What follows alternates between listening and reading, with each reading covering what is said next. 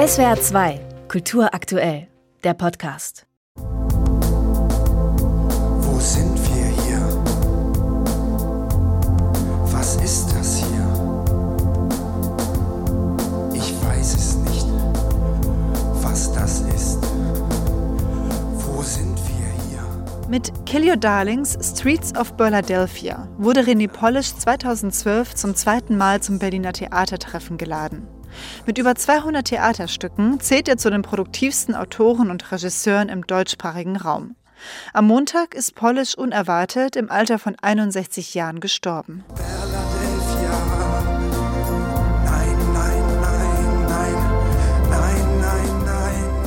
Alle, die ihn kannten, stehen unter Schock, schreibt der Schweizer Regisseur Milo Rau. Er erinnert in der Taz an seinen Freund. Diese Plötzlichkeit des Todes bringt es mit sich, dass einem Leben der Epilog fehlt. Kein Altern, keine Krankheit. Plötzlich ist ein Mensch einfach weg. Wie eine Serie oder ein Podcast, die alle lieben, aber die plötzlich abgesetzt wird.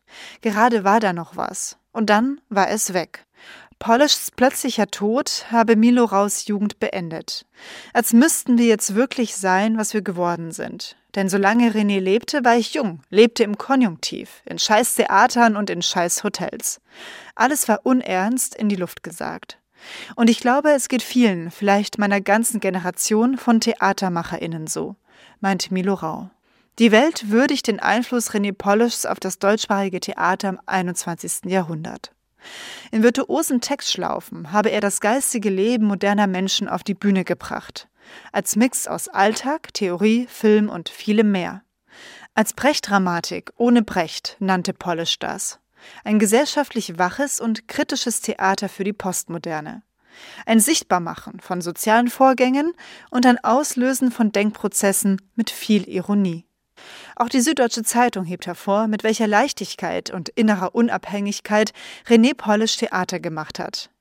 In Polishs Stücken blitzten pro Minute mehr interessante Gedanken auf als woanders in der ganzen Spielzeit. Kapitalismuskritik mit Spaß und Entertainment-Raffinesse wie im besseren Boulevardtheater. Am besten mit Musik von den Beach Boys oder Sinatra.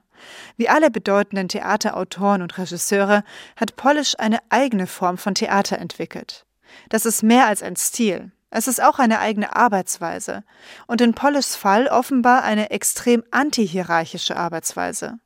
Weil die Schauspieler, mit denen und für die er seine Stücke geschrieben hat, keine Bühnendienstleister, sondern mindestens Co-Autoren waren, erlaubte er zum Beispiel in der Regel nicht, dass andere Regisseure seine Texte mit anderen Darstellern nachinszenierten.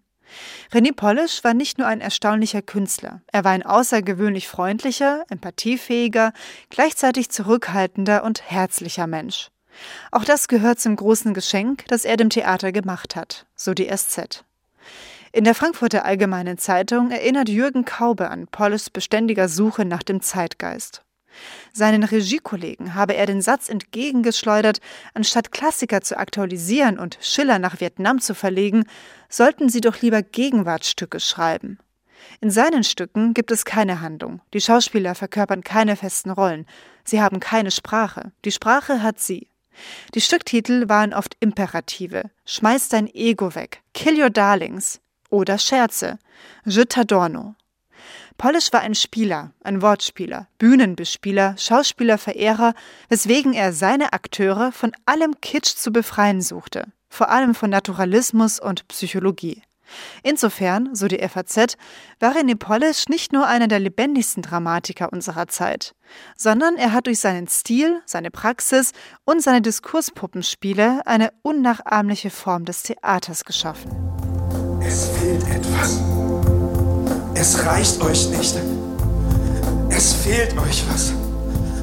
Es reicht uns nicht. Es fehlt etwas. SWR 2 Kultur aktuell. Überall, wo es Podcasts gibt.